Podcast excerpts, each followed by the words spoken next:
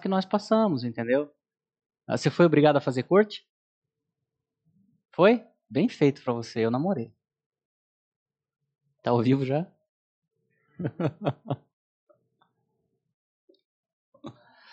Bom dia, meus irmãos. Deus abençoe. Espero que estejam todos bem em casa e aqui também. Esta é a classe de estudos avançados da nossa igreja, onde no ano de 2021 uh, estamos estudando, mantendo aqui o nosso radicalismo em ler livros clássicos e conferir na Bíblia. Estamos estudando as institutas da religião cristã do Calvino, né, com calma, para que possamos aplicar isso nas nossas vidas. Vamos orar? Pai, obrigado por mais esse dia, obrigado por mais um dia de misericórdias, obrigado porque o Senhor morreu pelos nossos pecados. E este é o único motivo que estamos aqui, para agradecer pelo perdão dos pecados e para nos fortalecermos. Muito obrigado, Deus. Te agradecemos em nome de Jesus. Amém. Uh, quarto mandamento. Lembra-te do dia do sábado. Hoje teremos problemas, hein? Alguém já foi adventista aqui? Não, fiquem à vontade. Eu já li o Caio Fábio, tá? Não tem problema. Ontem eu recebi de um, de um irmão que frequenta, frequenta a sala aqui. Tem esse escândalo do Ravi Zacarias, né?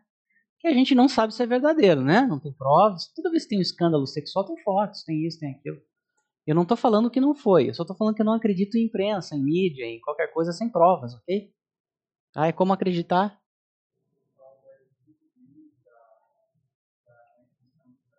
Eu li sobre isso. O, ok, mas isso não, para mim não é evidência. Eu vou te falar uma coisa. Quando há evidências, eu tenho que ter uma prova concreta, porque só o testemunho não serve, ok? É isso aí, doutores, o pessoal do direito aí. Só testemunho não serve. Eu tenho que ter provas. Porque olha só, vamos pegar aqui alguns médicos que criaram a, a certas curas específicas. O que, que aconteceu com eles? Eles morreram daquilo, ou seja, provas forjadas. A, a, você pode ver, o cara inventou uma cura de alguma coisa, ele vai desaparecer. O cara começou a defender. É, recomendo que vocês assistam uma, um documentário, Power, do The History Channel. Vamos ver se a gente acha aqui. Até não, não arrumei aqui. Por quê? Porque precisa ser claro que ele era um charlatão. Então, aquilo vai ser comprado, tá? Ah, então, assim, eu não estou fazendo uma defesa. Agora ele está morto. A vida inteira ele cometeu isso e ninguém denunciou. Detalhe, eu nem gosto dele, nem gostava dele, tá? Eu não gosto desse tipo de superministro. É, são os teólogos de boutique que eu, eu tenho uma admiração por gente que, trabalha, que tem igreja local e que trabalha. Vocês sabem disso? Então, assim, uh, é muito fácil alguém falar qualquer coisa agora. Vou dar um exemplo para vocês. Nós temos uma fábrica da mentira hoje, ok? O que, que acontece? Alguém coloca uma mentira, uma mentira, tá? Uma anti-news num jornal e todos os outros replicam citando este como fonte, ok? Não é assim que acontece? O que acontece? Eles estão esquentando mentira. E tem, isso tem virado, inclusive, processos tá? judiciais. Então, por que, que não pode ser isso também contra ele? Tá, a equipe verificou. Podia ter inimigo interno dele lá, pessoas com inveja dele. Tá? E por que, que eu toquei no assunto dele? Um que não é mais jovem, está casado agora, falou assim, ai, e acaba de nascer o meu próprio Caio Fábio, né? Eu sempre falo do Caio Fábio, tem como. Eu falei, é, pra gente parar de confiar em homens. Não está funcionando aqui? Vamos ver se vai funcionar agora. É aquela pergunta que eu faço. Sempre tem universitário nessa sala aqui. Eles sobrevivem às verdades. Uh, pergunta aos quem está fazendo engenharia mecânica. Por que, que vocês não estudam motor a hidrogênio na faculdade? Silêncio total. Aí pergunto aí pro pessoal de saúde, medicina, enfermagem, vindo tudo esquerdista, né? Ó. Por que, que vocês não têm nada de estudo sobre o ozônio lá? Já que vocês são esquerdistas e na Rússia e na, em Cuba a base da medicina é ozônio. Tem a Sociedade Brasileira de Ozonoterapia. Tinha aparecido? Vamos tentar de novo. O nome do programa, do documentário, é Power. Fala isso. Né? Todas as pessoas que desenvolveram a, qualquer coisa que seja barata, eles como foi o Nikola Tesla, por exemplo. Muito que tem se falado hoje é tecnologia patenteada por um homem em 1901. Em 1901. Tá? Você pode procurar os documentários.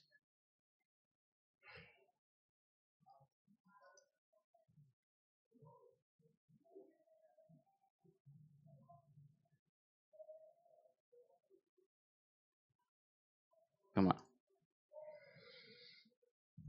Aqui, ó. Por trás da energia, power. Tá vendo aqui? Esse cara aqui, ó.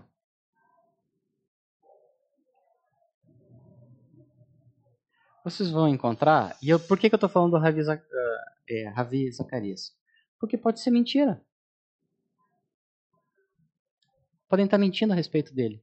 O Paul Washer está falando isso há muito tempo. Nós, que estamos aqui nessa luta ferrenha contra o sistema da besta, que é nós sabemos o que aconteceu em Sodoma e Gomorra. Não adianta nós ficarmos esquecendo de como era aquela sociedade. E é o que ela está se transformando. Eu não sei se vocês viram a cena do Réveillon numa das praias lá do, do Rio de Janeiro. Troço bizarro. Viram? É para aquilo ali que nós estamos caminhando. Tá? Para aquilo ali. Então, o que acontece? O sistema da besta, ele vai fazer o quê? Eu, infelizmente, a gente até estava falando do Olavo de Carvalho, né? A pílula. Ele fala, tá, falou isso há quase 40 anos. Que eles iam dizer que a pedofilia não é crime e depois criminalizariam dizer que é doença. Você vê hoje, eu vi. Recomendo vocês fazerem isso. Aquela jornalista, acho que é Maju Coutinho, num programa dela, porque eu não acreditei naquilo. Ela falando que a pedofilia era uma doença e que tinha tratamento e tudo mais. Então o que acontece? Essas coisas, normalizando, tirando a imagem e semelhança de Deus, o transhumanismo e todas essas coisas, é nos afastar da imagem e semelhança de Deus. Lembre-se que no livro de Daniel, né, o ferro não vai se misturar com o barro. É muito claro aquilo ali. Então, assim, uh, há a defesa desse sistema diabólico que é baseado, segundo, segundo a Tessalonicenses 2, na mentira. Eu não sei se nós já vivemos na história do mundo uma sociedade que é baseada na mentira. Você não tem como ligar a televisão, que é mentira. Os jornais é mentira. Uh, as escolas é mentira. As universidades são mentirosas. São todos agentes do anticristo. E agora começou os púlpitos. Eu estava falando aqui com o Augusto, né, que nós né, somos do século passado, nós já pegamos aí a igreja dos anos 80, a dos 90, né, nós tínhamos aí a igreja comum, super tradicional com órgão, década de 80, a década de 90 as comunidades, explosão de igrejas pentecostais do Brasil, sérias, tá? que moviam uh, realmente uh, a salvação das almas. 2000 até 2010 foi a modinha dos calvinistas, todo mundo era calvinista, e agora nós temos os crentes apóstatas, que defendem aborto, gênero, são lobistas de, de, de narcotráfico. Eu já ouvi de jovem, tá, mas porque um dos componentes da cannabis uh, ele é utilizado para Alzheimer. Vocês já viram isso? E, obviamente, os exércitos do mundo sempre estão na vanguarda na medicina. Sempre. A guerra faz isso. E aquela luta de aprovar e não aprovar, ele perguntou para mim, mas você acha que se você é, pode usar isso para remédio, você não pode usar isso de forma é, recreativa? Alguém de igreja. Perguntando para mim isso, eu acho. Falei, cara, assista a Tropa de Elite para você ver o que a droga faz. Quantas crianças já morreram por causa do playboy que quer fumar o seu cigarrinho? Tá? E pensar que esse filme foi feito para criminalizar o nascimento deu errado, né? O cara é do PSOL. Tá? Então, nós vivemos uma época da mentira. Tá? E como eu estava falando com o Augusto, me parece que a apostasia está querendo dominar a igreja. Mas as igrejas estão em guerra, só você vê seus amigos de outras denominações uh, que antes eram até mais moderados, digamos assim, e agora estão indo com tudo, agarrando a sua igreja local e falou: oh, vocês não vão tomar esse negócio. Não no meu turno. Viraram todos soldados de 2018 para cá. Não sei porquê. Vocês nem devem imaginar, né? Então o que acontece? Agora nós estamos na época da mentira. Isso pode piorar? Nós não sabemos. Né? O, o MacArthur falou essa semana que o mundo está completamente preparado para a vinda do anticristo, como nunca esteve. Pode ser agora? Pode. Agora, a agenda, uma das coisas que nós, uh, e eu tenho falado dos livros lá, do Great Reset, do Klaus Schwab, a Quarta Revolução Industrial, Nova Ordem Mundial, eles têm o planejamento deles. Só que o planejador esqueceram de combinar com o dono do negócio, que é Deus. Deus pode acabar com os planos deles agora. Ele pode fazer o que ele quiser. Então nós não devemos estar preocupados, nós devemos fazer como Josué, preparar o exército para lutar contra os gigantes e tudo mais, né? Caleb falou, né? 40 anos atrás, quando eles entram. E Caleb foi buscar, a gente vê em literatura extra-bíblica, Caleb diz o seguinte: aquele monte lá, onde estão os Néfilins, onde estão os gigantes, deixa eles para mim. Eu vou pegar esses caras. Caleb tinha 80 anos. Deixa que eu vou lá buscar esses caras, deixa comigo. Nós vamos resolver isso aí. Então eu acho que nós já temos, e nós estamos numa guerra espiritual. Tá? Não é física, nem política, nem nada, é espiritual. Cabe a nós ter o espírito de Josué, de Caleb, e confiando.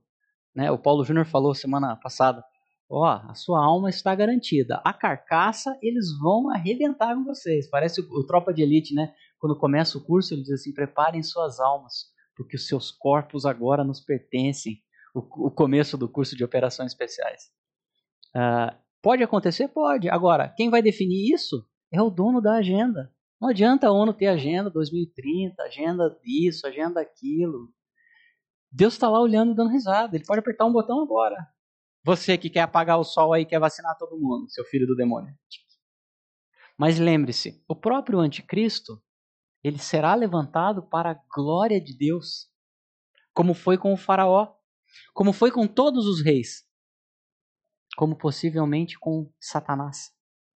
Ou Deus não sabia que Satanás ia se revoltar contra ele? Deus sabia ou não sabia? Ele é dono do tempo, Agostinho diz que ele está fora do tempo. Então por que ele criou um anjo cheio de luz? Que é daí que a tradução para o latim trata de Lúcifer. A palavra Lúcifer não tem na Bíblia. Por que Deus fez isso? Essa é a pergunta. Creio eu que é para ser glorificado em Satanás. Ah, mas por que Deus não faz isso de uma vez e tem tanta gente sofrendo?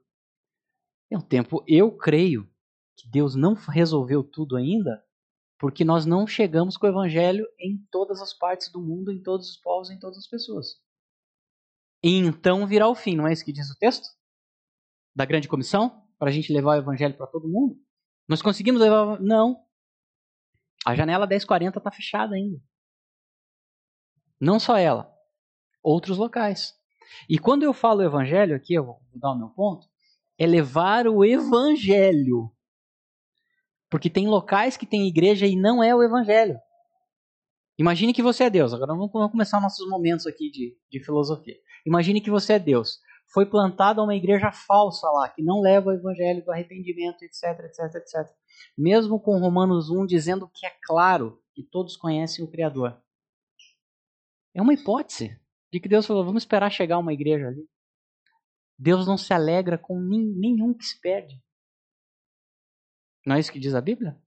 Deus não tem alegria.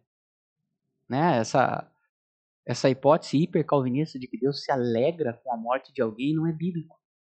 Ok? Entretanto, tem algumas pessoas X ali, como Faraó, como Judas, uh, que Deus demonstra, o próprio Satanás demonstra a, mais o seu poder do que o seu amor. Nós lembramos que Deus tem vários atributos. O amor não é o único atributo de Deus.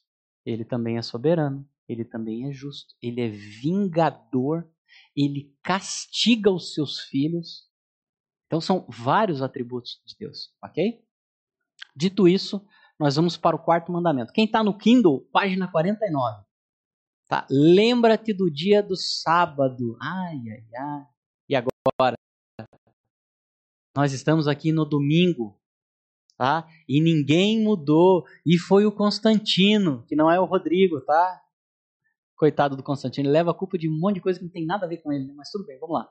Lembra-te do dia do sábado para santificar. Seis dias trabalharás e farás toda a tua obra. Mas o sétimo dia é o sábado do Senhor teu Deus. Não farás nenhum trabalho, nem tu, nem o teu filho, nem a tua filha, nem o teu servo, nem a tua serva, nem o seu animal nem o forasteiro das tuas portas para dentro, porque em seis dias fez o Senhor os céus e a terra, o mar e tudo que neles há, e ao sétimo dia Deus descansou.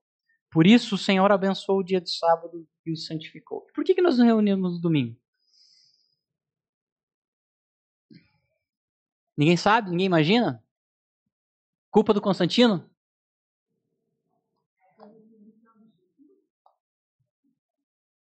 Não ouvi. Primeira vez que eu ouço isso, tá? A minha defesa é Atos capítulo 20, versículo 7. Tá? Por quê? Primeira coisa, nós temos que entender como que essa galera contava os dias. Como é que os adventistas contam o sábado deles? A partir de sexta-feira à noite, ok? Inclusive na minha faculdade, quando eu fiz faculdade, lá no século passado, né? Tinham duas irmãs e eram muito crentes adventistas. Elas não frequentavam aula na sexta-feira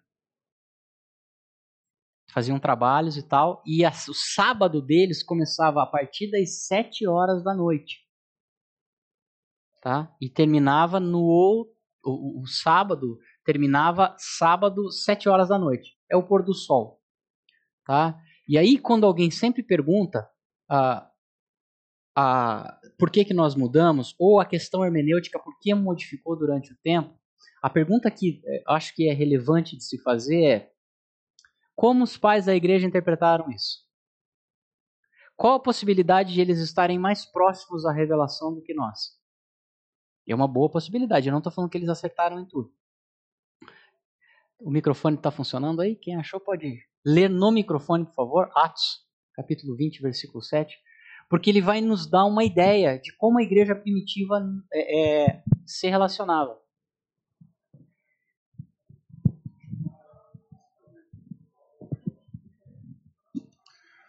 No primeiro dia da semana, estando nos reunidos com o fim de partir o pão, Paulo, que devia seguir a viagem de imediato, exortava-os e prolongou o discurso até a meia-noite. Então, nós temos duas questões. Se o sábado começou às oito da manhã, por exemplo, Paulo pregou das oito à meia-noite. Isso é possível? Provavelmente esse culto começou às sete horas da noite, no pôr do sol, e eles demoraram mais tempo. Do primeiro dia da semana. Mas como esse, esse pessoal, o povo dessa época, contava o dia da semana? Provavelmente sábado, depois do pôr do sol. Então eu imagino que Paulo ficou pregando, isso aí tem em livros, das sete à meia-noite. O culto teve ali o louvor, a comunhão, cada um contou a sua vida, falou dos problemas que teve no trabalho, falou que o professor da faculdade do seu filho apareceu com uma camisa lá do Che Guevara, e essas coisas, que agora é online dá pra gente pegar, né? Diga.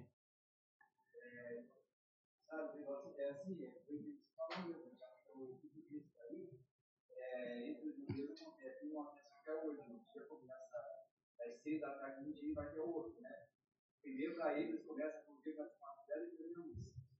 É, por exemplo, nesse caso aí, é, a sexta-feira, a sexta-feira, na sexta-feira, seis da tarde começa o sábado, termina às seis da tarde do sábado. Provavelmente, nesse, nesse contexto aí já seria domingo. Né? Isso já seria domingo, ou seja, sábado depois das sete da noite, ou seja, os cultos de jovens estão mais próximos da Bíblia, pelo menos no horário.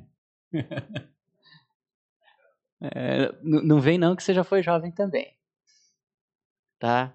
A gente gosta de pegar no pé, é porque nós somos muito pressionados em todas as áreas, né? Mas para o nosso bem, né? É dali que a gente irá resistir ao diácono e ele fugirá de vós. Era isso? Então tá bom. Então o que acontece?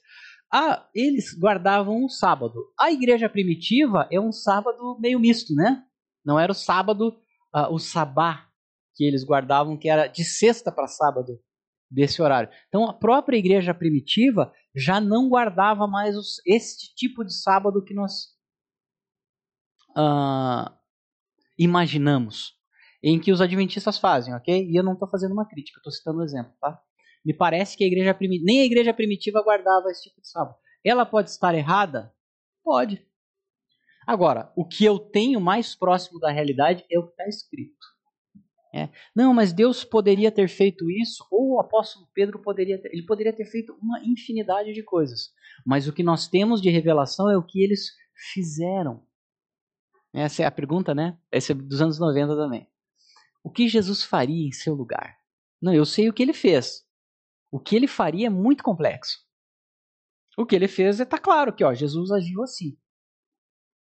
Tá? Sei, acho que tem até um livro, né? Quem é o autor desse livro? É, eu sei o que vocês leram no século passado, tá? A observância do sábado se relaciona respectivamente com a piedade e o culto a Deus, visto que ele foi incluído sobre a primeira tábua e é denominado santificação do dia. Portanto, o Senhor nunca insistiu com algo mais severamente do que isso. É interessante que teve um tempo aí que eu estava conversando com um amigo e falou: estou tão descansado, um dia da semana não estou fazendo nada, mas nada mesmo. Nem série, nem livro, nem nada. Aquele dia que eu tiro para não fazer nada. Eu tenho me sentido tão bem disposto. Ele, por que será, né? A gente descobre os modelos de Deus e, e, e começam a funcionar. É, é aquela revelação geral que nós falamos. Né? Às vezes você conhece pessoas que não são cristãs, mas seguem os modelos que estão na Bíblia, meio que eles são abençoados, o casamento começa a dar certo, ele prospera profissionalmente, é, os filhos uh, uh, se tornam obedientes, se desenvolvem e eles não são cristãos. Aí você dá uma olhadinha na vida do cara, parece que ele está seguindo mais a Bíblia do que os crentes. Ok? E quando nos profetas propõe-se significar que toda religião fora subvertida, ele declara que os seus sábados foram poluídos e profanados, violados e não guardados, não santificados. Como se, ao admitir essa homenagem, nada mais restasse do que ele foi honrado. Ezequiel 20, 12. Vamos lá? Ezequiel é só pancada, né? Não tem nada aliviando aqui. Ezequiel capítulo 20, versículo 12.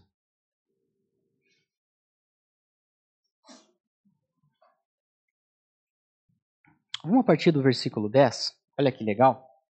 Uma das coisas que eu uh, uh, gosto é esse modelo que tem no Antigo Testamento e é repetido no Novo, é que Deus nos lembra sempre que nós temos um contrato de determinação unilateral.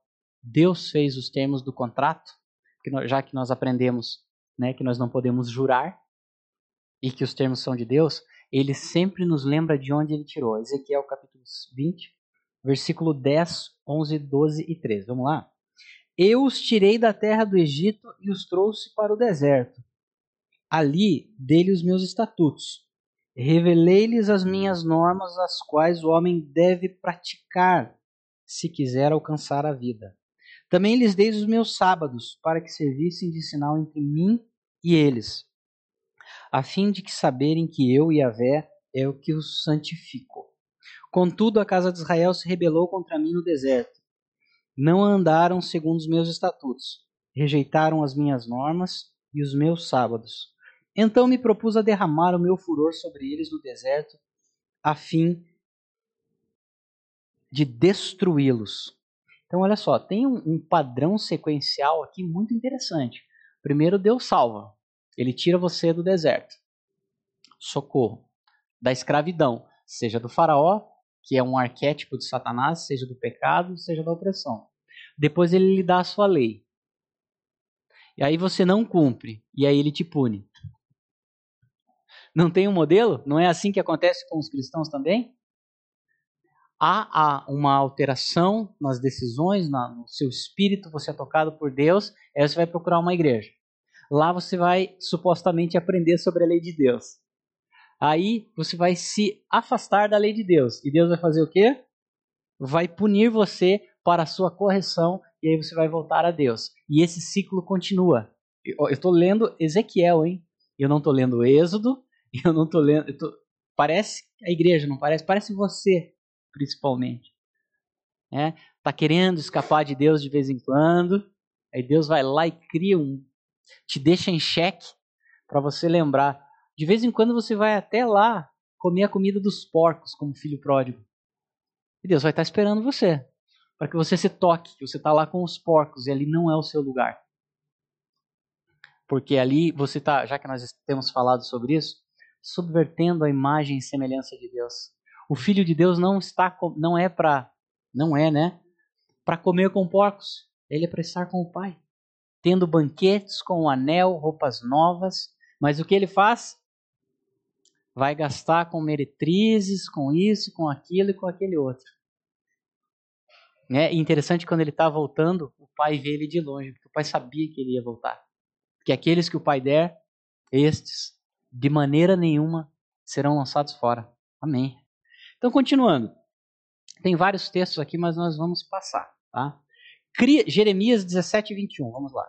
Jeremias é só pancada também.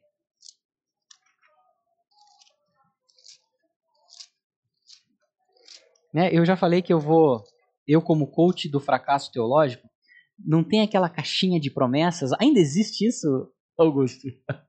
Você é minha vítima. Ainda tem caixa.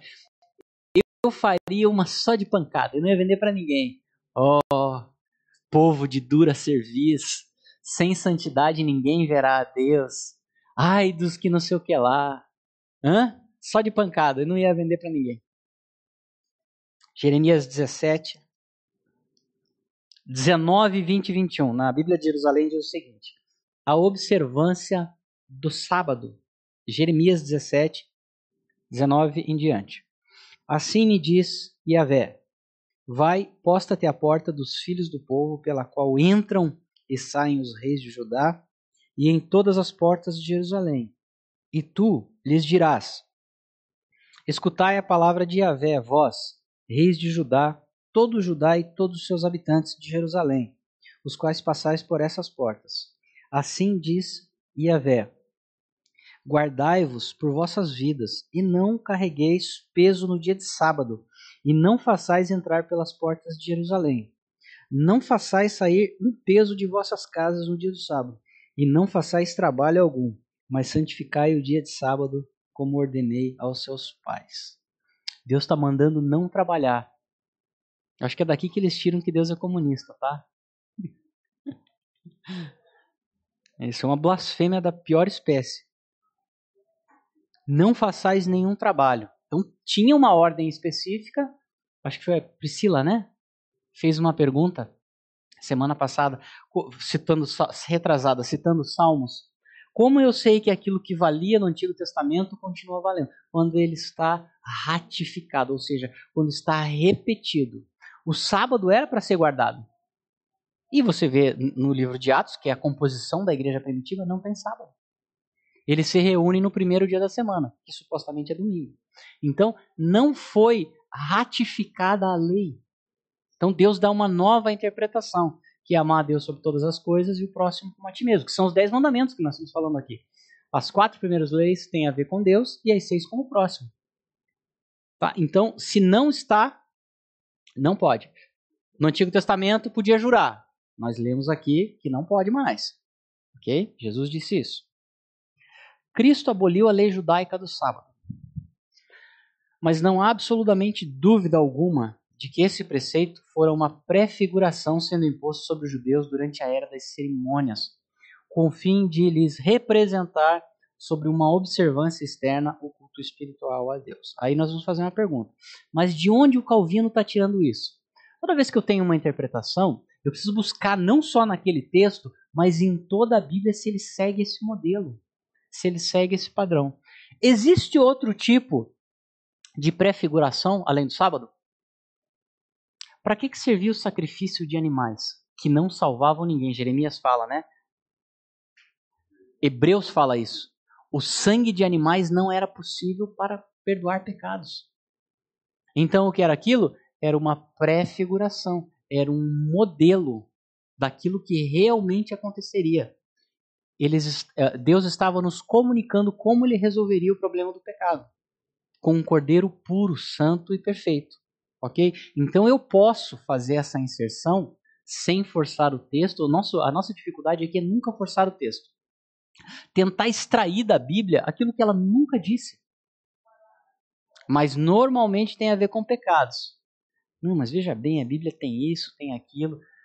seja para tentar proibir algo que não é pecado ou para suavizar o que é pecado. Nossa interpretação há dois mil anos ela nunca é muito razoável. Por quê? Porque nós estamos aí envolvidos, Agostinho vai falar isso, né? Pelo pecado, Paulo fala isso, o pecado que nos cerca. Então, até a nossa perspectiva, ela tem que ser muito prudente, com tranquilidade, parcimônia. Por quê? Porque você tem aquilo que você tem no seu coração que você está lutando, pecados de outras pessoas que você tende a defender.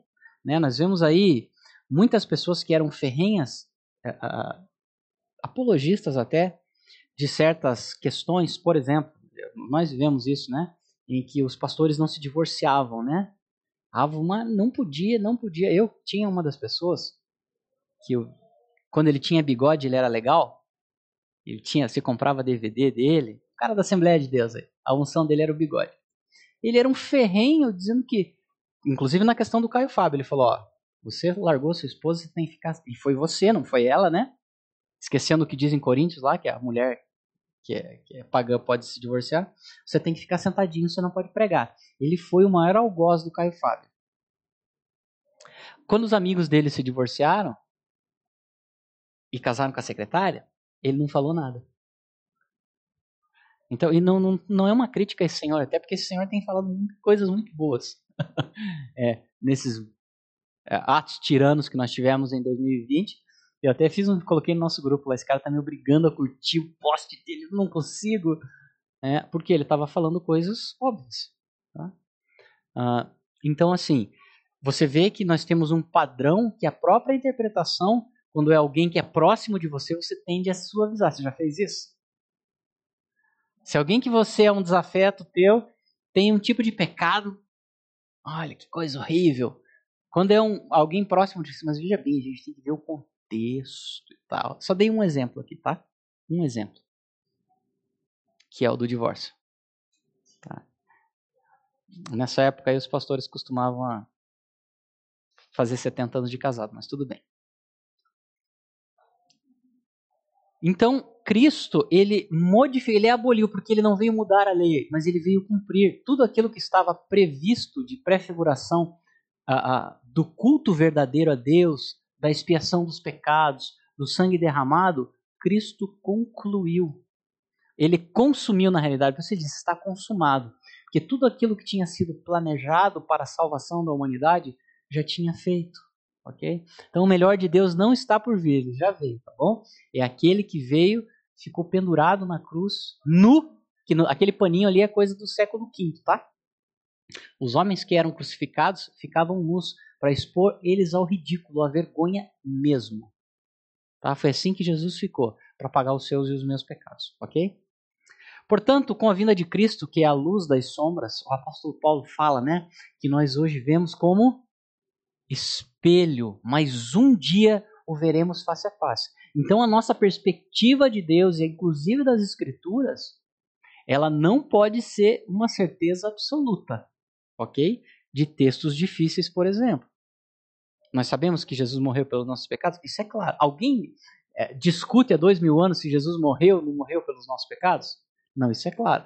No, alguém discute que nós somos pecadores? Já tem gente discutindo que é possível a gente ficar sem pecar. Eu vi muitas pregações nos anos 90 que você ia chegar um tempo da sua vida que você não pecaria mais.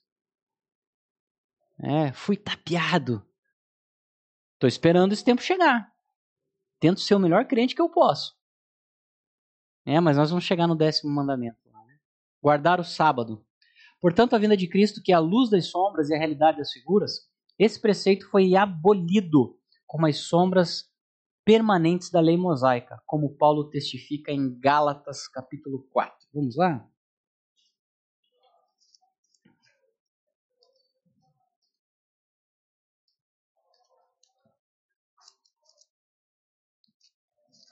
Aos Coríntios. Gálatas é sempre difícil, né? Depois de Coríntios. Gálatas capítulo 4.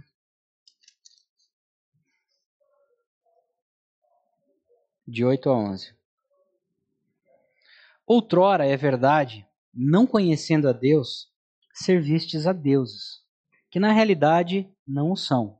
Mas agora, conhecendo a Deus, ou melhor, sendo conhecidos por Deus, como é possível voltardes novamente a estes fracos e miseráveis elementos, os quais vos quereis escravizar outra vez? Observai cuidadosamente dias, meses, estações, anos. Receio ter me afadigado em vão por vós. Então o que acontece? Na, no, na igreja da Galácia, os judaizantes estavam fazendo eles voltarem as, ó, aos dias, meses, estações e anos. E aí Paulo vai fazer um desabafo aqui, né? Receio ter me afadigado em vão por vós. Não tem igrejas fazendo isso hoje? Não tem igreja, isso é anos hoje estou totalmente anos 90. Igreja com, que tem chofar no culto? Você fez isso, que eu sei. Você foi convidado pelo seu amiguinho da faculdade lá, e você foi na igreja penteca e tinha chofar. Aí o culto durava três horas, duas horas e quarenta de louvor, 15 de avisos gerais e 5 de pregação, é isso? Né? Nós já passamos por tantos vendavais. Eu estou começando a desconfiar que eu sou eleito. Eu já passei, eu falei uma vez no seminário assim, por que você acredita na eleição? É, por causa de alguns textos. E eu vi tantos cretinos sendo salvos aqui, que eu comecei a desconfiar que tinha vaga para mim. é verdade, mas vamos lá. Colossenses 2, 16 17. Alguém pode ler, por favor? Quando forem ler, usem o microfone para que aqueles que estão quase em pecado em casa possam ouvir. Colossenses 2, 16 e 17.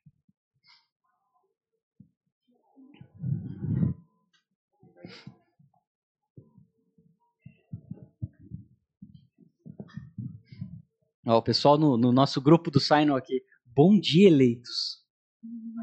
A Rosane, mas a Rosane é, é radicalíssima. Ela estava, ela tava, é, que ela terminou num devocional da Elliot. Uma das frases da Elizabeth Elliot que eu mais, que eu nunca vou esquecer, ela diz o seguinte: Deus prometeu suprir todas as suas necessidades, as necessidades. Se não temos agora, é porque não precisamos agora. Uma facada em mim. Eu não deveria. Eu só conheci pessoas radicais. Portanto, ninguém vos julgue pelo comer ou pelo beber ou por causa dos dias de festa ou da lua nova ou dos sábados, que são sombras das coisas futuras, mas o corpo é de Cristo. Ih, rapaz, nem o que comer, nem o que beber, nem dia de festas. Ih, deu problema, hein? Não é para nos preocuparmos com, essa, com essas questões. Né? A teologia reformada, que ela não é perfeita, mas ela é bem interessante, ela diz que todas essas coisas foram feitas para a glória de Deus. Todas elas. Então, tudo ainda tem um pouquinho da imagem e da semelhança que nós perdemos com a queda de Deus. A criação também tem um pouco da beleza e da perfeição da criação de Deus. Então, nada é perverso em si. Ah, Santo Agostinho, né? Que ele trata que o mal. É, você imagina uma grade. O mal é aquilo que não existe, que está fora da grade, onde você consegue colocar a mão. Porque existe algo que é pecado, agora quero que vocês participem, que é pecaminoso, que ele não é a destruição de algo que é correto? Vamos lá em 1 Coríntios 6. Vamos tratar de alguns pecados aqui. Esse é o texto aqui que cataloga, né?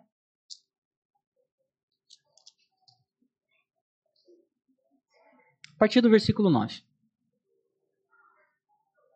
Não está nas institutas, mas eu lembrei disso agora. Então não sabeis que os injustos não herdarão o reino de Deus? Os injustos são aqueles que não praticam a justiça, ok? Então eu tenho um modelo correto, né? O Augusto Nicodemos falou isso, acho, em 2012, na, que foi quando eu fui aluno dele. Ele deu teologia paulina. Ele diz o seguinte: que Satanás ele tem um reino parasita. Se você tirar o reino de Deus e toda a sua criação, ele fica perdido. Ele fica que nem um, um cachorro, que o caminhão para, né? O cachorro está correndo, o caminhão parou. O cachorro não sabe o que fazer. Porque o reino de Satanás, é o, o mundo jaz no maligno, é um reino parasita.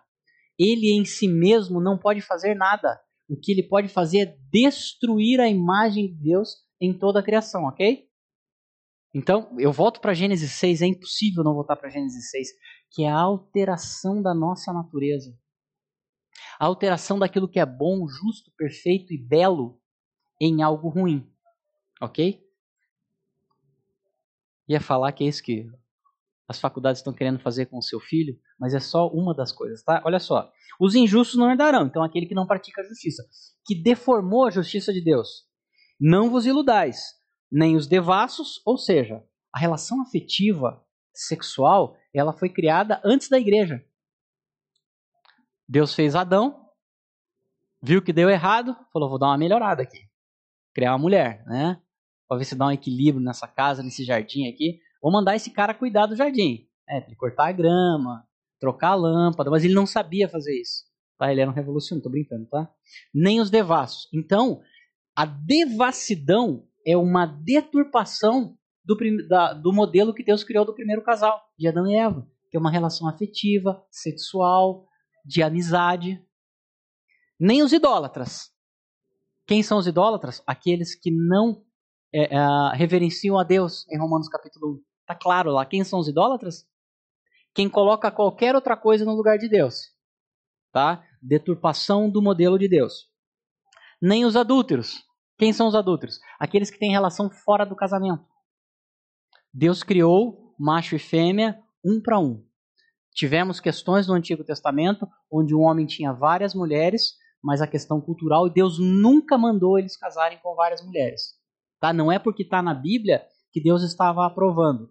Nós temos as questões culturais em que a mulher não trabalhava, não tinha previdência, não tinha nada. Então, às vezes, a mulher casar com um homem, mesmo que ela, ele já tivesse esposa, era a salvação. Vou dar um exemplo para vocês. Uh, nós mandamos muitos é, é, missionários para o mundo muçulmano, ok? Muitos. Chegando lá, aquele cara, aquela família, o pai e as cinco esposas dele se convertiam. O que, que o missionário fazia? Ele mandava ele largar as esposas? É isso? Para mandar ela passar fome, talvez ter que se prostituir, porque ela não tem, ela não tem ofício o ofício de uma mulher da, daquele mundo, ela é cuidar do marido e dos filhos, é isso que o missionário vai fazer? É, é a, a, o ministério real. Fora da internet é tudo mais difícil, viu? O que acontece? Ele ensinava para que na próxima geração um marido, uma esposa. Ok? Que esse é o modelo de Deus. Então, muito, se você já teve a possibilidade de conversar com um missionário que trabalhou nessa área, e eu já tive, não tem o que fazer. Ele tem cinco mulheres e ele cuida muito bem das cinco mulheres. É, é assustador falar sobre isso, né? Não, está defendendo, já defendemos charuto, estou defendendo poligamia. Não, eu estou falando que é o que a, a vida do missionário estava lidando com isso. Tá? A mulher não tinha muitas opções, tá? Nesse contexto. Nem os depravados, a deturpação da área sexual de novo, nem pessoas de costumes infames. Este costume infame aqui, tá? É nem os sodomitas, tá? Você vai ver em grego que é isso mesmo. Quem são os sodomitas? É aquele pessoal lá da praia do, do Rio de Janeiro, acho que era Copacabana. Nós sabemos que é isso. Não adianta falar que não é. E o que acontecia em Sodoma e Gomorra? Era a deturpação do modelo natural, natural, que foi o criado por Deus. Tá?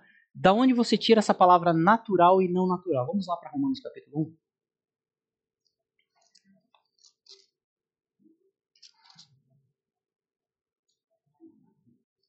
Romanos capítulo 1, a partir do versículo 26. Tá bom? Então nós estamos vendo que uma lista de pecados, eles são a deformação do modelo de Deus. Por isso que pecado é errar o caminho. Não é você derrubar uma garrafa, é você se desviar do caminho proposto por Deus. Ah, como eh, nós falamos aqui, né? Quem criou o mundo? Deus. Ah, e por que, que nós temos que obedecer a, a Deus? Um meme do século XXI, meu mundo, minhas regras. Deus criou o mundo e suas regras. Vamos lá então.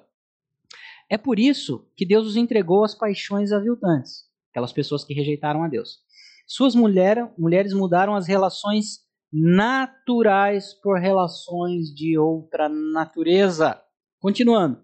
Igualmente, os homens deixando a sua relação natural com a mulher. Natural com a mulher.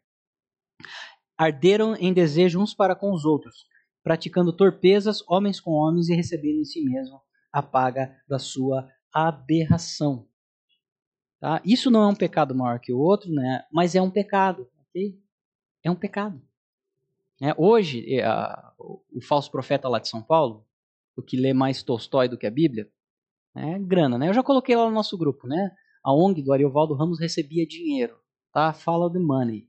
Tem a ver com dinheiro. Tá? Saiu em vários jornais, já coloquei isso várias vezes lá. Que nós temos que atualizar, nós temos que atualizar nada. Tá? Ele está querendo defender um grupo específico. Por que, que ele não defende os idólatras? Essa é a minha pergunta. Nem os avarentos, nem os bêbados. Por que, que atenção, nós vamos fazer a igreja uh, da Cajibrina aqui, então. Nós vamos aceitar, isso é antigo também. Nós vamos aceitar os ébrios. Por que isso? Porque o anticristo tem trabalhado nisso. Foi assim nos tempos de Noé, foi assim nos tempos de Godom, de Sodoma e Gomorra, existe uma depravação total da sociedade que sempre vai culminar nisso aí. Já notaram? Quem gosta de história da antiguidade sabe disso. Quando chega nesse nível onde as crianças estão envolvidas, sempre vai acontecer um desastre. Deus vai colocar a mão e vai zerar ali o negócio. Já aconteceu isso várias vezes. Inclusive, se você for tiver aula de patrística com o Marcos Gramponato, eu recomendo, vale a pena. Ele começa a contar o que acontecia ali perto de 70. Uh, a igreja estava lutando porque o governo estava querendo normatizar, em legislação específica romana, de relações com crianças. Então, não é novidade. E aí o que acontece? Porque ele reflete, ele reflete como a sociedade está doente. Doente, doente, ok? Mas ainda, que as cerimônias é o rito externo fossem abolidos, com os quais a fé dos judeus foi exercida sob pedagogia da lei. E ainda retemos a veracidade do preceito que o Senhor quis que os judeus e nós tivéssemos perenemente em comum. Então o que acontece? Cristo, ele veio para cumprir, e Cristo vai falar ainda, né? Que ele é superior ao sábado. Ele é superior. Todas as obras de uma palavra que não procedem do Espírito de Deus, toda a aparência de sabedoria humana que porventura produza, nós possamos produzir, ela é falsa. Uma das coisas que eu acho muito interessante em Jesus, que quando ele faz a, a vou falar de vinho agora, hein? Hoje está terrível. Quando ele faz a transformação da água em vinho, ele faz nas talhas da purificação. As talhas da purificação serviam para que eles se lavassem três vezes por dia e se tornassem puros espiritualmente. Dada o apego daqueles homens à, à questão ritual, Jesus estava ensinando outras coisas além disso. Ele pegou tudo aquilo que era precioso para eles e fez vinho para uma festa. Jesus escarneceu deles, explicando de forma, creio eu, amorosa, de que, ó, galera, não é por esse caminho. Vocês estão apegados a isso demais. Vocês têm que se apegar em Deus e não nas práticas, tá? O Paul Washer fala sobre isso, né? Que domingo à noite, nas igrejas, é o momento de maior idolatria da igreja. Porque eles estão reverenciando outra coisa, e não o Deus da Bíblia. Continuando. Todas as obras desse gênero são serviços. Delas, a lei do sábado nos ordena abstenção, para que Deus habite em nós, efetue o que é bom, governe pela diretriz do Espírito Santo, cujo reino produz paz e tranquilidade. A questão é que, vou dar um exemplo aqui. Como nós, ah, essa discussão entre sábado, domingo, às vezes ela é inócua. Quem tem, serve em qualquer, e todo mundo serve em algum ministério, seja cela, quantas vezes por semana você trabalha aqui na, na igreja? Tem gente que passa três, sem ser ministro de tempo integral, trabalha três, quatro vezes por semana. Então, onde eu encaixo esse cara? Ou essa, essa mulher? Tá três vezes aqui quem é de ministério de oração, de quantas vezes, qual é o sábado deles? Porque o sábado deles, os judeus evangelizavam. É diferente, né? Nós temos um trabalho que os judeus não tinham, que é de evangelismo. E muito do que nós trabalhamos aqui é em prol da grande comissão. Tem discipulado, tem isso, tem aquilo, mas nós gastamos muito mais em evangelismo do que os judeus, ok? Ou não? E quando eu digo evangelismo, não é só ser o tá levando o panfletinho e falando. Toda a nossa estrutura, só você ver, o culto à noite serve para quê? Em quase todas as igrejas. Não é um culto evangelístico? De manhã a gente tem um pouquinho mais de doutrina, mas à noite é sempre evangelístico. Ok? Na maioria das igrejas. Então nós não podemos ter essa comparação específica com o sábado, porque a reunião da igreja é diferente. É para fortalecimento, comunhão, coleta de recursos que Paulo fazia para a gente enviar para as outras igrejas ou para ele mesmo, a administração dos sacramentos, batismo, santa ceia e disciplina. Tá? É para isso que nós nos reunimos. Ah, mas nós não temos feito isso. Ok, não tem igreja perfeita. Tá? Mas é para isso e é bom nós sabermos e lembrarmos. Ok? Assim fomos instruídos que Deus nos impôs o sábado eterno o qual não se põe nenhum limite. Qual é o, uh, o Spurgeon fala sobre isso? Que não existe nada secular na vida do crente. Ele está jogando bola para a glória de Deus. Ele está trabalhando para a glória de Deus. Ele está fazendo faculdade para a glória de Deus. Ele está namorando para a glória de Deus. Ele está comendo um prato de macarrão para a glória de Deus. Hoje é dia de macarrão, maionese e costela, né? Comendo uma costela para a glória de Deus. Não tem nada que não seja sagrado na nossa vida. Ou não deveria. Essa é a questão mais importante. Nós não deveríamos ter nada na nossa vida que não fosse sagrado. A pergunta é: nós conseguimos fazer isso? Difícil, né? Então, o sábado é eterno. Em segundo lugar, sua santificação plena e própria nunca se concretizará até que venha o sétimo dia. Que coisa! Olha como Calvino é mal, né? Olha o que ele está dizendo. A sua santificação plena e própria nunca se concretizará até que venha o sétimo dia. Vocês nunca serão santos o suficiente para agradarem a Deus. Que angústia, né? Eu acho que essa era uma das angústias de Paulo. Né? Tem três hipóteses. Ele ter sido divorciado porque ele era do Sinédrio. Tá? Ele era do Sinédrio, tinha que ser casado. Ou, mas nós sabemos que existem exceções. Eu gosto mais desse modelo. Ou que ele gostou de uma moça da, da alta sociedade e ela cortou as asinhas dele e falou: não quero ser mulher de missionário, não. Só se for apóstolo do século XXI, para andar de jatinho e tal. Não quero você. Você constrói tendas.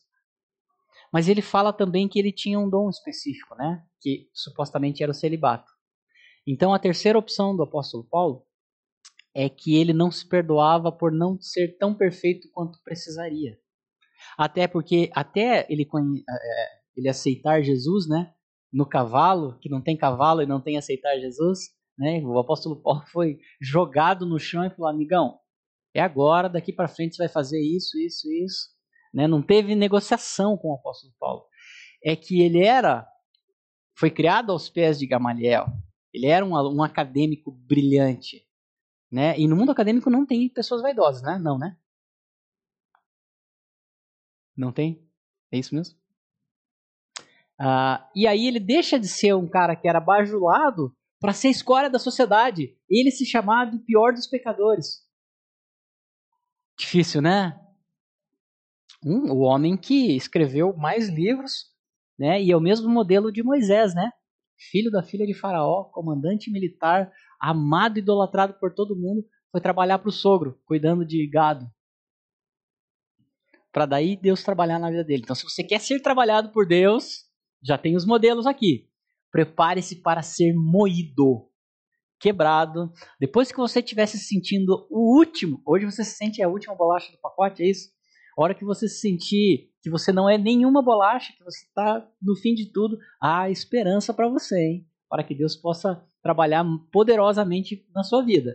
Mas antes, então vamos lá. O que é o sétimo dia? Hebreus, capítulo 4, de 1 a 11.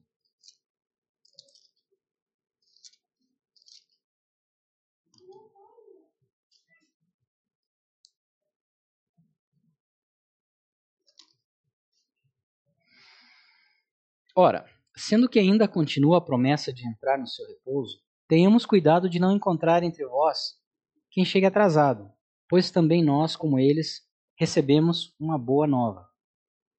A palavra que ouviram, contudo, nada lhes aproveitou, por não se reunirem pela fé aqueles que tinham ouvido. Nós, porém, que abraçamos a fé, entraremos em repouso, conforme nos foi dito. Assim, jurei em minha ira: não entrarão no meu repouso.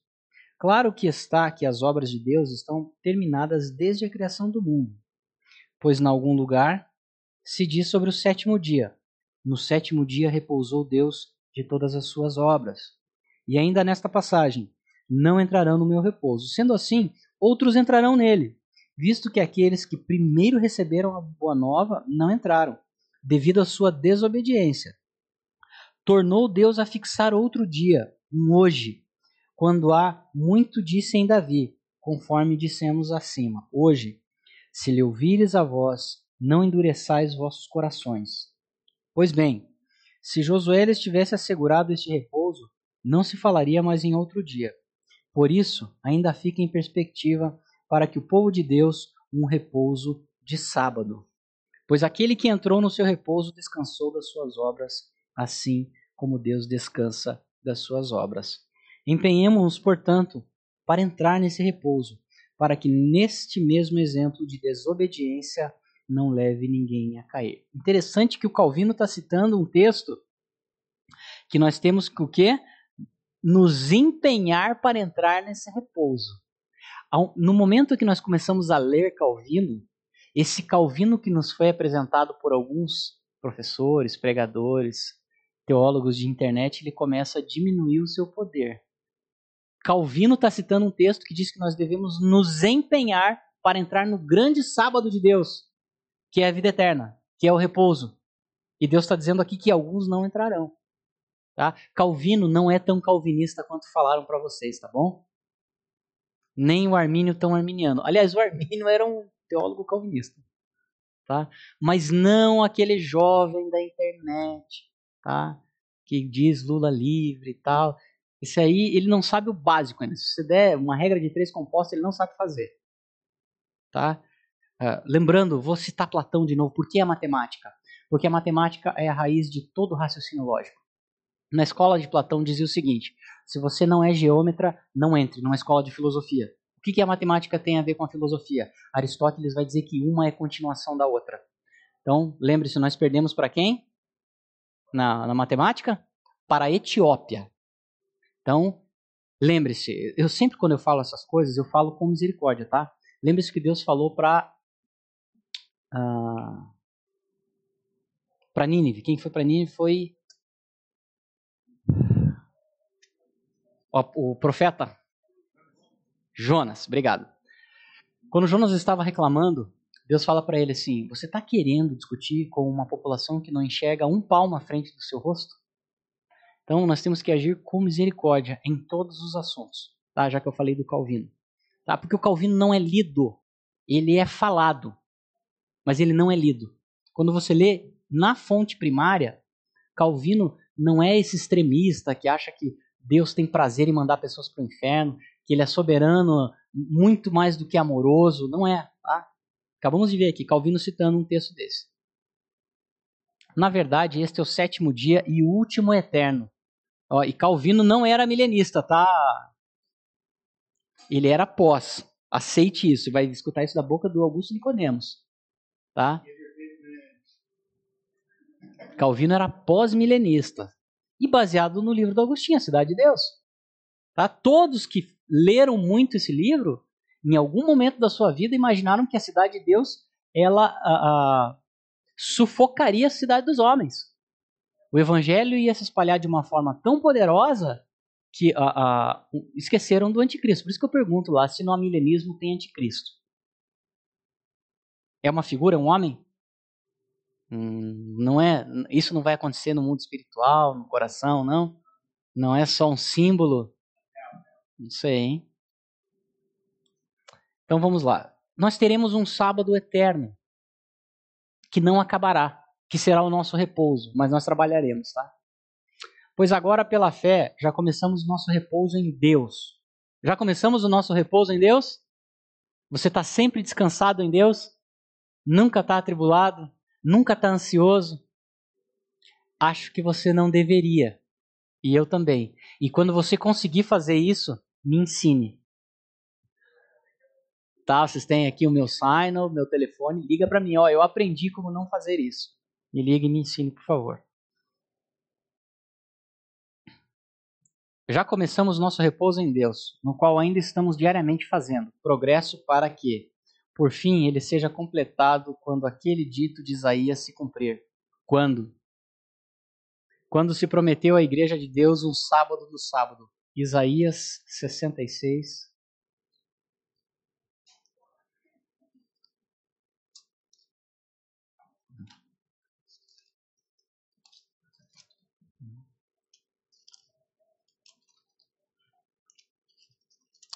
versículo 23.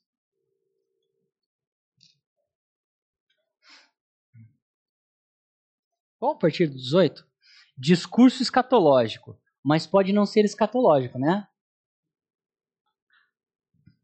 Os amilenistas aqui vão dizer que pode ser outra coisa. Eu virei a fim de reunir todas as nações e línguas. Elas virão e verão a minha glória. Porém, um sinal no meio deles enviarei sobreviventes, ó, deixados para trás aqui, ó. Dentre eles as nações, a Tarsis, a Fut, a Lud, a Mozoc, a Tubal e a Javã. As ilhas distantes que nunca ouviram falar a meu respeito, nem viram a minha glória. Estes proclamarão a minha glória entre as nações. E de todas as nações trarão todos os vossos irmãos com uma oferenda a Yahvé, montados em cavalos, em quadringas, em liteiras, em mulos, em camelos, a minha montanha santa. Jerusalém diz a Yahvé exatamente como os israelitas costumam trazer a oblação à casa de Yahvé em vasos puros. Dentre estes tomarei alguns para sacerdotes e levitas, diz Yahvé. Sim, da mesma maneira que os novos céus e a nova terra que estou para criar substituirão na minha presença oráculo de Yahvé. Assim subsistirá a vossa descendência em vosso nome. Então Deus vai criar outros céus e outra terra. Ok? Se você está na expectativa de na eternidade morar em Curitiba, como eu, essa é uma posição muito frágil. Muito frágil. De lua nova em lua nova, de sábado em sábado, toda a carne virá se prostrar na minha presença, diz o Senhor. Eles sairão para ver os cadáveres dos homens que se rebelaram contra mim. Aleluia! Porque o seu verme não morrerá, e o seu fogo não se apagará, e eles serão uma abominação para toda a carne. Vem, Bill Gates, olha aqui o que tem para você. É, minha interpretação sabor de mel aqui. Pode vir, cara. Tem problema não. Né? Klaus Schwab. Gente, aquele livro é uma peça de propaganda satanista. Leiam. Continuando. Isso equivale a dizer, quando Deus for tudo em todos, 1 Coríntios 15, 28, alguém pode ler, por favor? Pode vir Fórum Econômico Mundial, podem vir Partido Comunista de C, que eu não posso falar aqui, que senão vão bloquear. Eles se rebelam contra Deus Todo-Poderoso. O verme não morrerá, o fogo não apagará,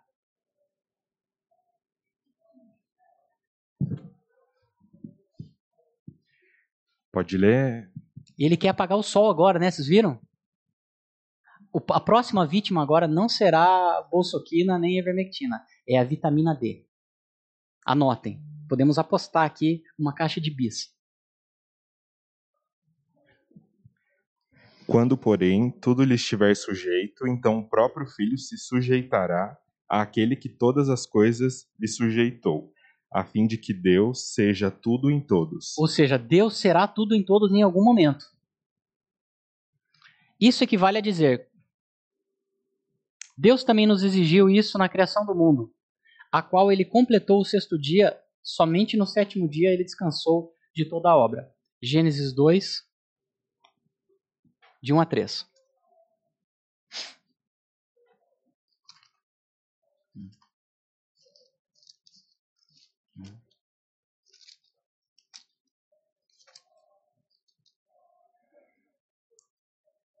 Assim foram concluídos o céu e a terra, com todo o seu exército. Oh, Deus fez um exército também? Oh, Deus armamentista aqui, hein? Deus concluiu no sétimo dia a obra que fizera e no sétimo dia descansou, depois de toda a obra que fizera. Deus abençoou o sétimo dia e o santificou, pois nele descansou depois de toda a sua obra de criação. Essa é a história do céu, da terra, quando foram criados. Uma coisa interessante aqui, nós vemos que Deus não se cansa. O texto dizer que ele descansou não quer dizer que ele esteja cansado, ok? Ele ficou um dia contemplando aqui, né? Toda a sua obra.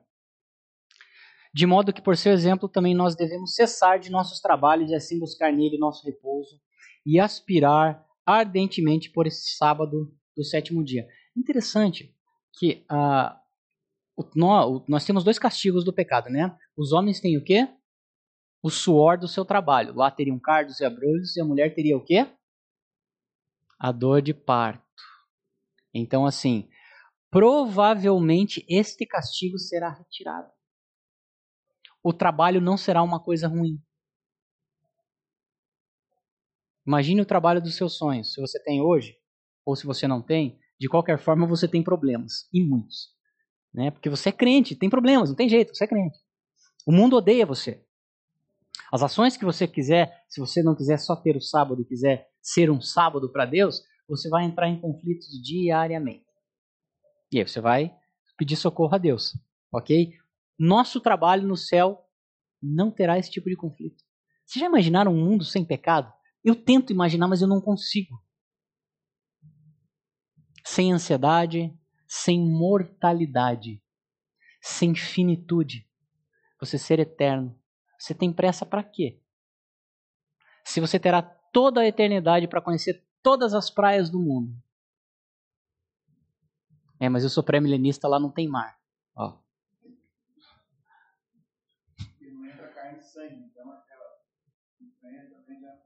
Não, mas vai ter a árvore sabor bacon, já falei vai ter a árvore sabor X-Bacon. Árvore sabor leite condensado. E aí não vai ter recursos públicos nesse leite condensado. Uma das coisas que eu tenho falado é o seguinte: que eu sou servidor, vocês sabem, e do exército. Então, assim, a gente não tem que discutir de quem é a culpa. Nós temos que discutir que nós não queremos que o serviço público compre lagosta, nem leite condensado, nem picanha. Ok? Essa é a discussão relevante. Né? A Bíblia diz que quando os governantes são maus, o que, que acontece com o povo? Tem pobreza. Que tal a gente lembrar de ler a Bíblia nessa parte? Né? Aos que acusam essa sala de falar muito, 40% da Bíblia trata de política. Sabiam disso? 40. Porque eles são representantes de Deus. Né? Uma das frases da Margaret Thatcher. Deus não precisa de embaixadores covardes. Porque lá no Reino Unido, quando eles fazem o juramento, essas coisas, até a, a rainha, a, eles sabem que eles são representantes de Deus ali. E que eles vão prestar contas a Deus. Pode dar uma olhada no juramento desse, dos reis do Reino Unido que eles assumiram. Eles sabem que eles vão prestar contas a Deus, porque são representantes de Deus. Isso tem base bíblica? Romanos capítulo 13. As autoridades civis foram colocadas por Deus.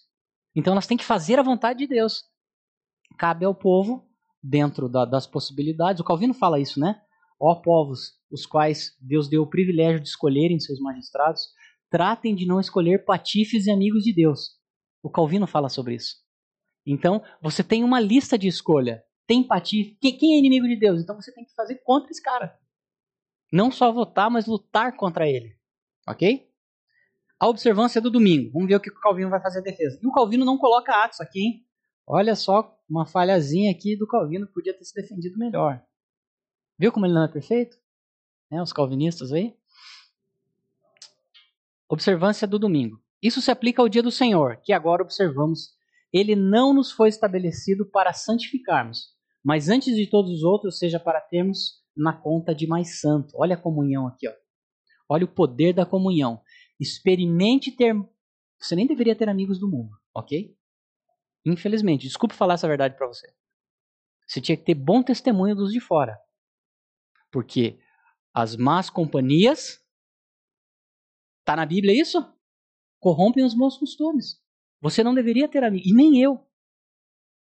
Não, isso está sendo muito fácil para mim nos últimos 5, 6 anos. Não é possível ter amigo crente.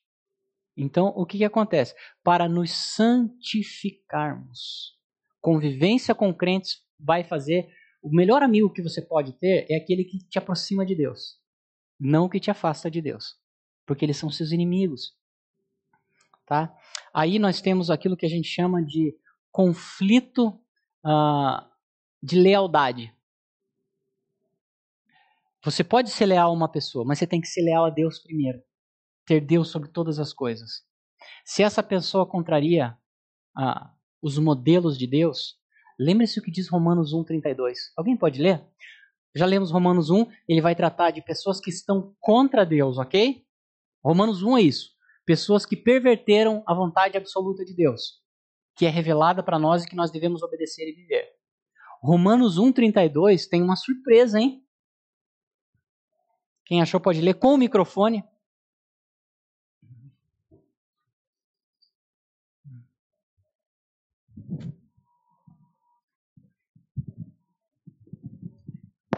Embora conheçam o justo decreto de Deus e que as pessoas que praticam tais coisas merecem a morte, não somente continuam a praticá-las, mas também aprovam aqueles que as praticam. Olha só, não somente essa a tua versão aqui em James NVI, sabia. Eu tenho aqui a minha inimiga junto com a milenismo em NVI. O que, que acontece? Nas outras versões, ele diz, não somente os que praticam, mas os que aprovam. Se tem pessoas que aprovam algo que é contra o decreto de Deus, elas merecem o quê? A morte. Deus está nos chamando a uma fidelidade radical. Somente a Ele, a mais ninguém. E nós estamos no momento, todos os dias, né? O Éden acontece no nosso coração, o jardim do Éden.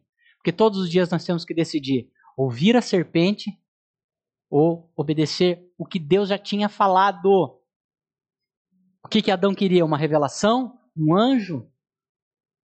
Uma profetisa para falar com ele? Ele já tinha a palavra de Deus, mas ele preferiu ouvir a serpente. E é para isso que Deus nos chama a uma fidelidade maior, em que até os seus relacionamentos não tem mais a ver com Deus, tem a ver com o próximo, mas com Deus. Tá, o Tim Keller fala sobre isso, né? Eles fizeram, eles estão nessas fases aí de fazer 40, 50 anos de casado. E, e ele falando, né, ele perguntou para um, um amigo, né? Você já pensou em divórcio? Ele falou, não, mas eu pensei em assassinato. falando de casamento, imagine. Mas a partir do momento em que esse compromisso, só um exemplo, né, falando do casamento, mas pode ser nos negócios, pode ser na carreira, pode ser no ministério, porque ministério é só isso. É só pancada, é só lidar com demônios. Se o seu compromisso tiver a ver com a fidelidade do outro, você vai ter problemas. Agora, se o seu compromisso for com Deus unicamente, aí sim nós começamos a falar separar homens de meninos. O meu compromisso é com Deus. Ah, mas essa igreja está. Vamos, vamos falar. Todo mundo tem amigo ministro aqui de tempo integral. Amigos que são da infância. Essa sua igreja está te destruindo, eles te tratam mal, eles oprimem a sua esposa, eles te pagam mal, ok, mas o meu compromisso é com Deus. Eu não espero nada de ninguém. É, essa coisa para adultos. A partir do momento que o nosso compromisso se dá com Deus, inclusive nós paramos de nos frustrar com pessoas. Porque você cria expectativas em relação das outras pessoas, e é isso que o texto diz, que nós não devemos. Uh, uh, uh, maldito o homem que confia no outro homem e não confia em Deus. Não é que você não pode confiar em outro homem, é que a sua confiança ela tem que ser primeira em Deus. Você pode até confiar em outros homens. Agora, se você acha que pode confiar em um homem como você confia em Deus, problemas. Se o nosso compromisso for com Deus e não com a igreja, e não com o pastor que está lá agora, e não com o líder de jovens, não... você vai sofrer tão menos. Pena que a gente demora, né? Pelo menos até os 30 para descobrir isso, né? É isso aí? Angústia, problema. A partir do momento que você entende, né, eu vejo que os 30 é uma. Não é à toa que na Bíblia, tanto momento é a idade que eles entram no ministério. Os levitas arranjavam emprego normal. Aí com 30, eles entravam no ministério. O ministério de Jesus começa com quantos anos? Ele trabalhava normal, ele viveu. Né? Por isso que a Bíblia diz ali no Novo Testamento que não pode ser neófito, o bispo e o presbítero. É muito criança. Você manda um menino para o seminário e ordena ele com 22 anos. O que vai acontecer com esse cara? Você está jogando uma criança aos leões para lutar com demônios. A não ser que seja o Spurgeon. Começou com 18, só vou defender o Spurgeon de novo. Continuando. Tá? Pois essa prerrogativa pertence exclusivamente a Deus, que tem honrado todos os dias em pé de igualdade. Mas ele foi estabelecido para a igreja se congregue e para as orações, os louvores e para ouvir a palavra de Deus e para o uso dos sacramentos. Ó, eu combinei com o Calvino aqui. Mas na realidade quem eu lembrei foi do Franklin Ferreira, que é outro radicalíssimo, tá?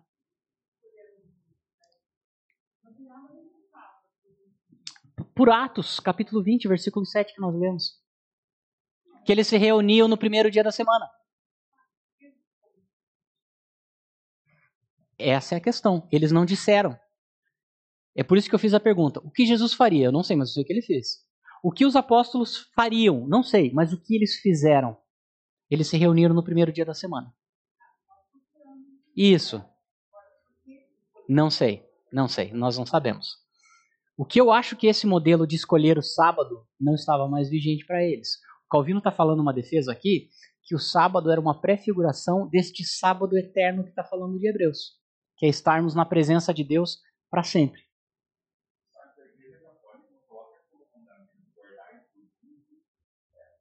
O que acontece é que as bulas papais, elas se dizem e se desdizem. Você vai ver, o Lutero vai falar sobre isso. E elas colocam a infalibilidade papal, que eu acho que é o que atrasou muito os nossos irmãos lá. Tem muita gente crente, né? Tem o padre, como é que é o nome dele? Paulo Ricardo, é isso? Esse é raiz total. Adoro ouvir de vez em quando ele. Então o que acontece? Quando você coloca que um homem é infalível, você vê que as bulas, os concílios começam a se contradizer demais. Então, assim. Uh, e aí eu vou fazer um paralelo aqui. Por exemplo, uh, vocês já estudaram uh, o que diz a Convenção Batista? Já leram as confissões de fé batista? Vamos dar um pulinho ali só para a gente ver? Porque assim, eles tratam as bulas papais como, por exemplo, quem já leu a confissão de fé de Westminster eu acho ela extremamente exagerada. É. Isso que eu sou taxado do mais calvinista aqui da igreja. Eu acho ela extremamente exagerada. Porque ela insere coisas que não estão na Bíblia ali, principalmente a questão da eleição, de quem foi reprovado e tal. Eu não gosto da confissão de fé de Westminster. Tá? Eu prefiro a Suma Teológica do Aquino, onde trata a eleição. Uh, é um extrato para você verificar. Eu não sei se tem uma obrigatoriedade por é, é, documento da Igreja Romana. Não sei. Tá, mais uma para a gente procurar essa semana. Então vamos lá. Convenção Batista Brasileira.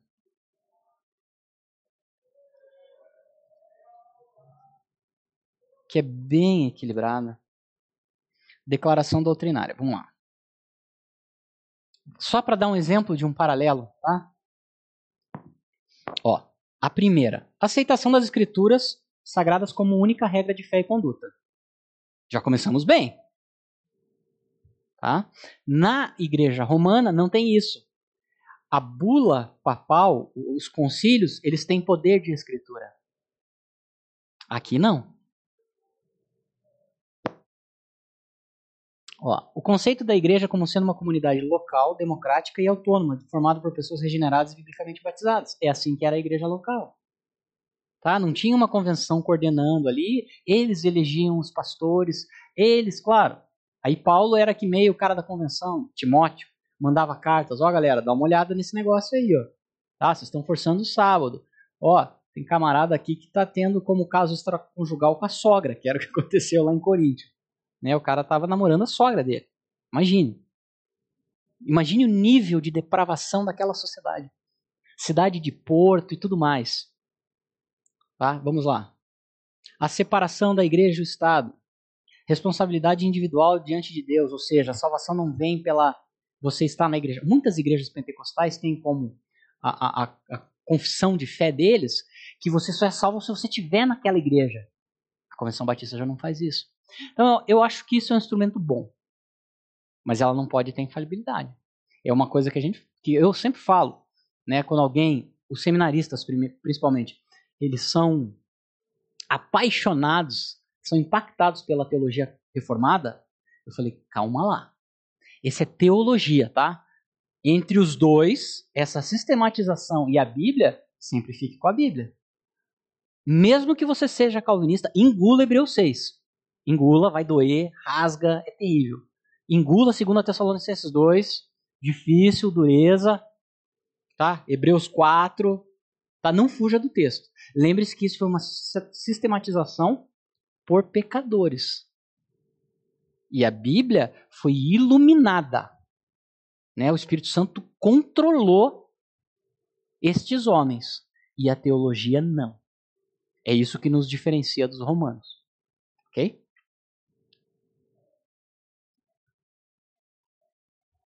Continuando.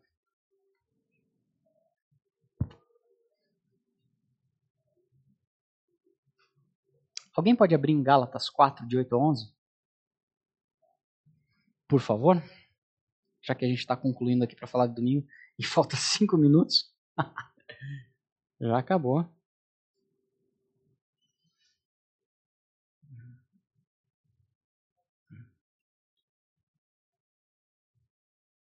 O pessoal está muito quieto em casa hoje.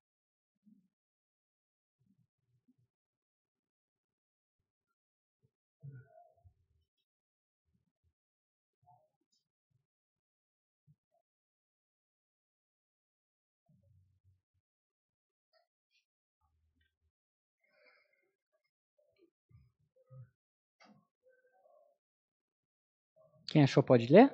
Com o microfone, por favor.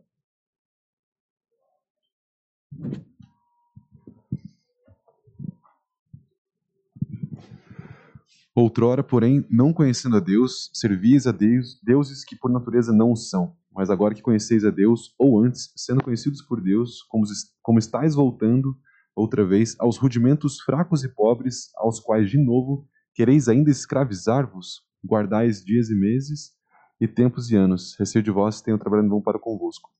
Aí ele repete aqui, ok. Então vamos lá. E para que mais desembaraçados livres possamos dedicarmos às nossas tarefas. Então, se esquecendo dos dias, das semanas. Por exemplo, quantos dias da semana o apóstolo Paulo servia? Todos os dias. Né? Uma das bases da reforma é baseado no livro de Pedro, que todos nós fomos feitos sumos sacerdotes. Todos nós.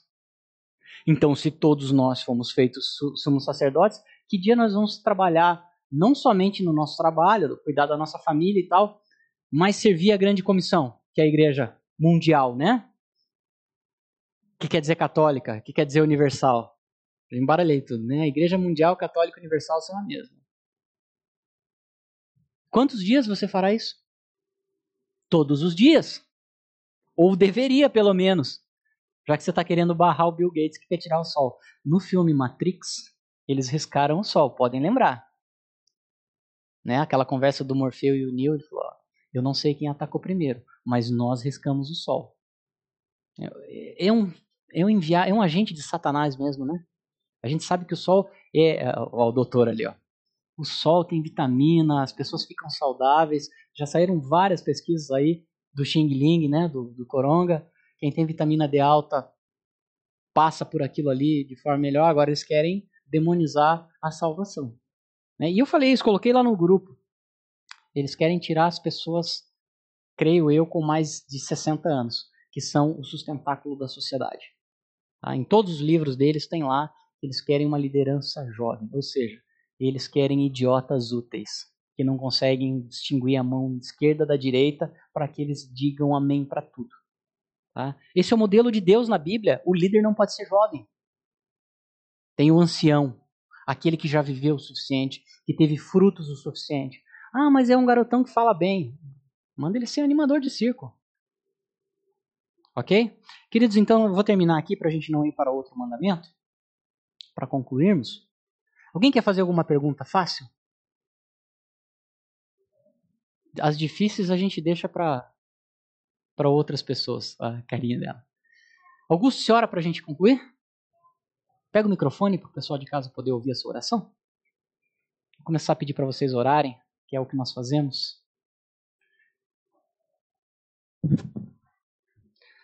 Pai, muito obrigado pelo, pela misericórdia que tu tem de nós, Senhor. Obrigado porque tu permite estudarmos cada vez mais a tua palavra. Te agradeço pelo, pelo Salles, pela sua vida, é ser com ele, Pai, ser com cada um de nós aqui também, com as nossas famílias. É, obrigado pelo domingo, recebe o nosso louvor e adoração é, que só tu merece. Em nome de Jesus, amém. Amém. Como assim só Deus merece a adoração? O Gabriel não vai terminar aqui? Eu desligo. Vamos ver se eu consigo fazer isso? Ele colocou a minha mesa aqui para eu não.